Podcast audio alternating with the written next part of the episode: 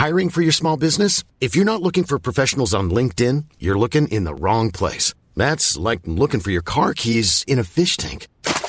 LinkedIn helps you hire professionals you can't find anywhere else, even those who aren't actively searching for a new job but might be open to the perfect role. In a given month, over 70% of LinkedIn users don't even visit other leading job sites. So start looking in the right place. With LinkedIn, you can hire professionals like a professional. Post your free job on linkedin.com slash people today.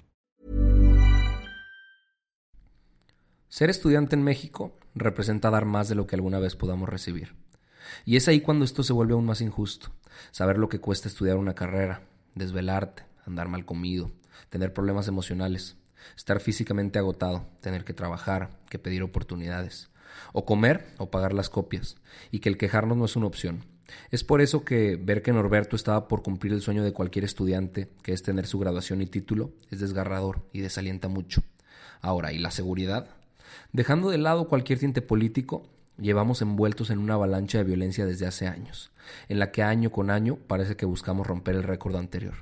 Nos matan por ser estudiantes, por ser mujer, indígena, económicamente desaventajado, por tener acceso a una vida más cómoda, por opinar, por callar, por estar en el momento equivocado, por no cooperar y por creer que somos libres y podemos disfrutar de nuestro país. ¿Se imaginan? Nos falta Norberto, como también nos siguen faltando los 43, como las muertas de Juárez, como los miles de cuerpos que se encuentran en fosas clandestinas y los que nunca van a encontrar. Políticas públicas fallidas, cultura de violencia, corrupción, pónganle el nombre que quieran, pero definitivamente no puede volver a pasar. Vivir con miedo, vivir cuidándote de todo, vivir desconfiado, vivir a la expectativa que no pase nada, vivir esperando a que esa persona te escriba ya llegue a mi casa, vivir creyendo que es como nos tocó vivir, vivir explotados para comer. Eso no es vivir. Salir de tu universidad a tu casa, jamás, jamás debería ser una situación que te cueste la vida. Te extrañaremos, Norberto. Hoy te toca ser la cara de aquellos y aquellas que tampoco regresaron a casa. Y nos duele, pero va a cambiar. Tiene que cambiar. Alto Parlante es un podcast creado con la idea de que juntos somos capaces de hacer un México mejor. Pero para eso tenemos que entender qué está pasando, porque la información es poder, pero la información, si la entendemos, nos lleva al siguiente nivel. Así que espero que lo disfrutes, pero sobre todo que te sirva para darte cuenta del verdadero poder que tienes en las manos.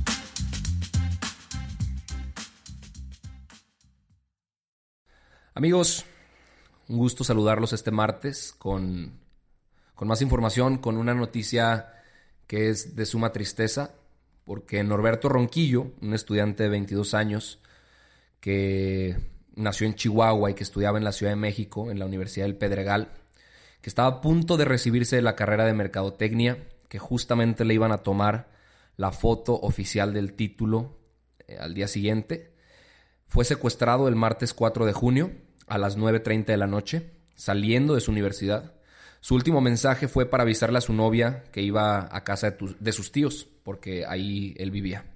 A las 10 de la noche recibió una llamada a su familia. Esta llamada se refería a un rescate que tenía que ser pagado para, para poder liberar a Norberto. Ellos levantaron una denuncia, pero le dijeron a la policía de investigación que no, no, intervinieran porque ya les habían dado las instrucciones de que, de que dejaran el dinero en un autolavado en Acoxpa, en el sur de la Ciudad de México. Fueron al lugar donde lo iban a liberar con el, con la, después de haber negociado con, pues, con el pago que, en el que habían quedado, pero fue mentira. Y no fue hasta el domingo 9 de junio que encontraron su cuerpo en una zona alta de Xochimilco. Dos policías fueron a recogerlo. El cuerpo estaba envuelto en cobijas y, y en bolsas negras. La procuradora Ernestina Godoy, que es la, titular de la Procuraduría General de Justicia de la Ciudad de México, mencionó que debido a la evidencia se puede concluir de bote pronto que a Norberto lo habían matado luego luego. Es decir, que las negociaciones con su familia se habían hecho ya teniendo un cadáver de, de Norberto. También mencionó que ahorita se está trabajando con la Fiscalía Antisecuestros y con la Fiscalía General de la República para ver qué está pasando, para analizar el caso, para poder dar con los culpables de semejante delito y atrocidad. Pero pues yo, investigando un poquito más, me di cuenta que definitivamente esto no es consecuencia.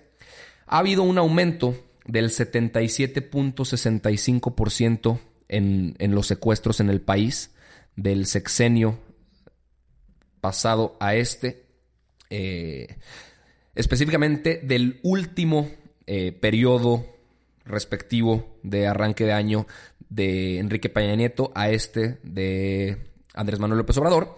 Y ahí les va algunos datos que encontré. En febrero del 2019, o sea, hace algunos meses, removieron a la Coordinadora Nacional Antisecuestro, ella se llama Patricia Bugarín, y ella había estado desde septiembre del 2015 y había tenido un liderazgo efectivo en las 32 unidades antisecuestro que existen en el país. La pasaron a la Subsecretaría de Seguridad y Protección Ciudadana y ella renunció a, solo algunos meses de haber entrado. También resulta que hubo un recorte del 86% al presupuesto asignado para búsqueda de desaparecidos y no localizados. Pasó de tener 32.4 millones de pesos a solo 4.4 millones de pesos. Entonces, amigos míos, con mucha tristeza podemos concluir que la soberbia, el desconocimiento y la improvisación volvieron a reinar en el país. Porque se toman decisiones que definitivamente no se plantean a mediano ni a largo plazo, ni siquiera a corto, porque se, se mantiene en alto la austeridad republicana que quiere tener este sexenio y no se dan cuenta que están poniendo en riesgo vidas de mexicanos y están generando condiciones inhumanas para que, para que nosotros podamos vivir tranquilos. Estamos hablando de un estudiante de 22 años, que como él existen muchos más, que existen mujeres que están siendo asesinadas por el simple hecho de ser mujeres, que existen inocentes que están siendo arrebatados de su vida por estar en algún mal lugar o en algún mal momento. Creo que esto se está desbordando y creo que algo definitivamente se tiene que hacer porque este pude haber sido yo, este pudiste haber sido tú, este pudo haber sido algún familiar nuestro, algún amigo nuestro. Y ahí sí entonces empatizaríamos y nos, nos daríamos cuenta del verdadero dolor que se pasa al ver que un estudiante inocente que estaba saliendo de estudiar fue secuestrado y fue asesinado. Pero bueno, eh, todo por esa noticia, porque todavía no se sabe más de la investigación. Eh, los peritos todavía están, están en, curso, en progreso, el proceso de, análisis al cuerpo siguen, siguen sucediendo, entonces en cuanto yo tenga más información al respecto, se las haré llegar definitivamente y a la brevedad posible. Segunda noticia que me interesaba tratar el día de hoy en un tono distinto definitivamente, pero que también es de suma importancia. Recordarán que la semana pasada estuvimos hablando sobre la delegación mexicana que viajó a Estados Unidos a Washington a negociar el tema de los aranceles. Acuérdense que Donald Trump a través de Twitter, como suele hacerlo, porque ese güey da todos los mensajes a través de Twitter, que iban a aplicar aranceles del 5% de todos los bienes provenientes de México a partir del 10 de junio. El 10 de junio ya pasó, fue ayer, y estos aranceles iban a ir subiendo conforme pasara el tiempo, mes tras mes. Empezaban con 5% hasta llegar al 25% el primero de octubre.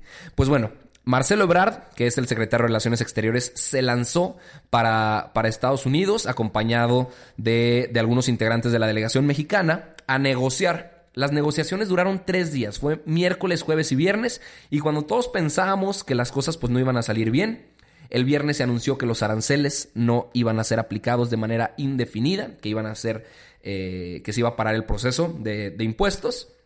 Y pues esas parecían buenas noticias de manera inmediata, pero poco a poco fueron saliendo las cosas.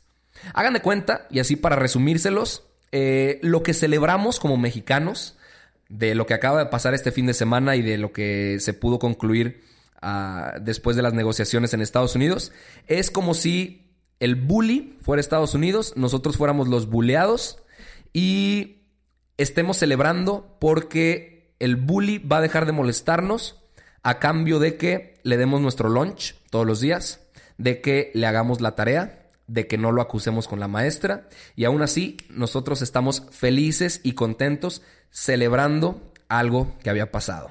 Todos nos quejamos de que Donald Trump estaba diciendo que México iba a pagar por el muro, nosotros dijimos que jamás íbamos a pagar por semejante medida y pues ¿qué creen?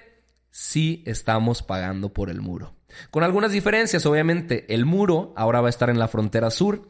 El muro se va a llamar Guardia Nacional y nosotros, los mexicanos, lo vamos a pagar y la vamos a hacer de policía fronteriza para los Estados Unidos. Donald Trump, a través de su cuenta de Twitter, agradeció a Andrés Manuel y a Marcelo Ebrard por trabajar tan duro y tanto tiempo. Eh, Donald Trump también dijo que se va a dar empleo y educación a quienes pidan asilo para ingresar legalmente a Estados Unidos. Y Marcelo Ebrard dijo, salimos sin aranceles y con la dignidad, la dignidad intacta. Pues no sé cuál sea ese estándar de dignidad para Marcelo Ebrard, porque aparte de lo que se dijo en temas migratorios, en cuestiones migratorias, México accedió a comprar grandes cantidades de productos agrícolas y en el 2018 ya exportamos 20 mil millones de dólares en maíz, soya, carnes y algunas otras maneras, materias primas, perdón. Eh, ok, les voy a explicar en peras y manzanas lo que va a suceder a partir de este momento y por los próximos 90 días. 6 mil integrantes de la Guardia Nacional se van a la frontera sur Todavía no se define si únicamente van a estar en la frontera con Guatemala o también van a estar en la frontera con Belice, porque tenemos cuatro estados de, colindantes con, con esos dos países. Tenemos Chiapas, Tabasco, Campeche y Quintana Roo. Eso se va a aprobar por, los próximos 90 días. Y aparte, todos los migrantes que estén solicitando a, el ingreso a Estados Unidos, el asilo, se van a quedar en México hasta el momento ya hay 10.000, pero ese número va a aumentar. Se van a quedar en México y aquí les van a dar pues temas educativos, de seguridad social, oportunidades de empleo, educación, ayuda humanitaria, todo el tema de bienestar a quienes presenten en México su solicitud eh, de asilo, su solicitud de asilo para ingresar legalmente a Estados Unidos. Hubo muchísima controversia al respecto porque pues expertos dijeron, güey, ¿cómo es posible que le estemos haciendo la chamba a Estados Unidos que pues literal nos la ensartaron y nos empinaron haciéndonos hacer lo que nunca habíamos hecho como país. Cosas que Andrés Manuel en campaña dijo que jamás iba a hacer, pues ahora opina completamente diferente. Después de que nos pusieron la soga al cuello, de que nos agarraron de la entrepierna y que nos dijeron o cooperas o cooperas, güey. Porque 900 mil empleos, perdón, estaban en riesgo si los aranceles se aplicaban. De hecho, hasta Porfirio Muñoz Ledo, que es el presidente de la Cámara de Diputados y que pertenece a, pues, a, todos esos allegados Andrés Manuel, dijo que no es congruente que los mexicanos pidamos entrada a Estados Unidos, pero que cerremos la puerta en el sur para la gente que quiere entrar a, a México. Eh, lo que se va a hacer es darle continuidad a algo que se llama el Acuerdo 235, que es un protocolo de protección a migrantes, por 45 días. Eso se va a revisar, 90 días también se va a revisar, y si no se tienen buenos resultados, se va a volver a conversar para ver si nosotros pasamos a ser un tercer país seguro. Mucha gente capaz sí escuchó ese término, pero no sabe a qué se refiere un tercer país seguro. Eh, esto salió de una convención en Ginebra en 1951, que fue la Convención sobre el Estatuto de los Refugiados, fue ratificada por 145 países y lo que dice es básicamente que una persona refugiada no debe ser regresada al país en el que enfrenta amenazas. Entonces pongamos de un por ejemplo a un salvadoreño. Un salvadoreño llega a Estados Unidos de alguna manera, entra a Estados Unidos y Estados Unidos le dice, ¿sabes qué? Aquí no te podemos aceptar vamos a pasar a otro país que te pueda ofrecer buenas eh, condiciones para que vivas. Entonces, su primer país fue El Salvador. Como no es seguro, se va a Estados Unidos, que es el segundo país. Y como en Estados Unidos no le pueden ofrecer el asilo, lo pasan a un tercer país, tercer país seguro, que en este caso sería México. Para esto, México tendría que cumplir con el principio de no devolución, es decir, no te podemos regresar a tu país. Y aparte, México tendría que ser considerado un lugar seguro. O sea, no ser más violento que los lugares de donde huyen los solicitantes de asilo. Tendrían que garantizar derecho a vivienda, seguridad social, servicios médicos, empleo, educación. ¿Cuál es el problema aquí? Que uno, ni siquiera hay un marco legal para sustentarlo. Dos, no tenemos infraestructura suficiente para albergar y atender tantos migrantes, porque como les decía, ya hay 10.000 y van a llegar muchos más. Aparte, entre el 80 y el 85% de las solicitudes de asilo en Estados Unidos son rechazadas. Y tres, y más importante, ¿cómo carajos vamos a garantizarle a migrantes algo que ni siquiera le podemos garantizar a mexicanos. No me hace lógica. Si ni siquiera los mexicanos tienen derecho a vivienda, seguridad social, servicios médicos, empleo, educación, ¿cómo podemos nosotros pretender garantizárselo a un migrante que va a estar en México hasta que resuelva su situación migratoria en Estados Unidos o inclusive aquí en el país? Nancy Pelosi, que es la presidenta de la Cámara de Representantes en Estados Unidos, no está de acuerdo con este trato, dijo que se violan los derechos de los solicitantes de asilo bajo la ley estadounidense y que no hace frente en lo absoluto a la causa raíz de la inmigración desde Centroamérica. Eh, también dijo que las amenazas y las rabietas no son forma de negociar la política exterior, que en eso coincido completamente con ella. También en su punto anterior de que no se está haciendo no se están haciendo cargo de la, de la raíz. A ver, ¿cuánta gente se está yendo de Centroamérica? Habría que preguntarse por qué se están yendo. Por falta de seguridad, por falta de empleo, por falta de oportunidades. ¿En qué momento este tipo de medidas ayuda a que deje de emigrar la gente? De ninguna manera sucede. Por su parte, Andrés Manuel hizo un evento en Tijuana. Me estuvieron mandando algunas fotos y algunos comentarios en donde se reunieron a celebrar. Andrés Manuel dijo que en vez de, darle un puño cerrado a Donald Trump, le da una mano fraterna y extendida y abierta para demostrar que somos amigos y que estamos haciendo las cosas en conjunto. Pues, amigos, una vez más, Donald Trump nos puso el pie en el cuello, la soga al cuello y nos agarró de los... Eh, para que hiciéramos lo que siempre quiso. Inclusive Mike Pence, que es el vicepresidente de Estados Unidos, a través de Twitter y abiertamente dijo que Donald Trump logró que México hiciera algo que nunca había hecho en su historia. Doblar las manitas, darle las gracias a Estados Unidos de que no nos impuso unos aranceles y celebrar en esta parte del país. He escuchado opiniones de distintos expertos en temas de migración y en temas económicos y no están contentos con este, con con este nuevo tratado. Eh, Donald Trump a través de Twitter también mencionó que el Congreso mexicano iba a tener que aprobar un tema que todavía no se anunciaba. Eh, Marcelo Ebrard dijo que en realidad no es nada que no se haya anunciado, sino que es el tema de ser el tercer país seguro y todo este protocolo para seguridad migratoria regional.